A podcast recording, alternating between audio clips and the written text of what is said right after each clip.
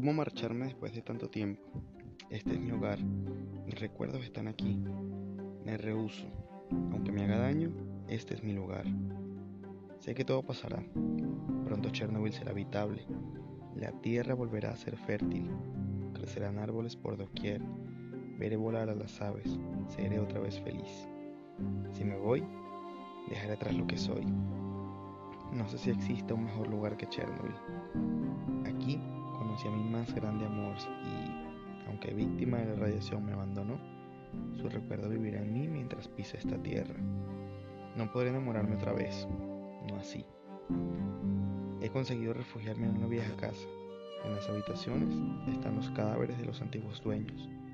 Yo duermo en la sala. Mi antigua casa estaba cerca de la planta nuclear. La explosión la arrasó. No quedó nada. Acaban de anunciar la evacuación. Me están echando de mi hogar, pero conseguí donde esconderme.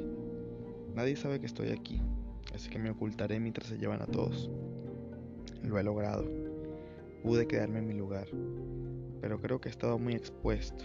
He bajado de peso, me agoto con facilidad, mi cabello se ha empezado a caer y, por alguna razón, empiezo a olvidar momentos felices aquí me inunda un inmenso dolor y, de hecho, se alojó en mi corazón.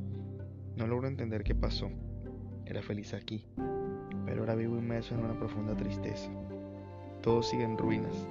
Empiezo a pensar que fue una mala decisión quedarme. Debí marcharme con el resto cuando aún podía. Ahora estoy débil. No sé si valga la pena intentar escapar. No resistiría el viaje.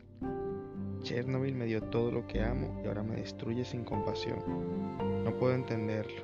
Caminé directo al precipicio por amor.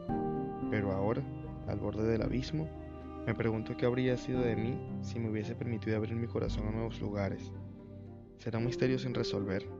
Ahora, solo aceptaré mi destino. Y aquí, junto a todo lo que tanto amé, me dejaré ir, aferrado a los escasos pero hermosos recuerdos que aún conservo de mi vida en Chernobyl.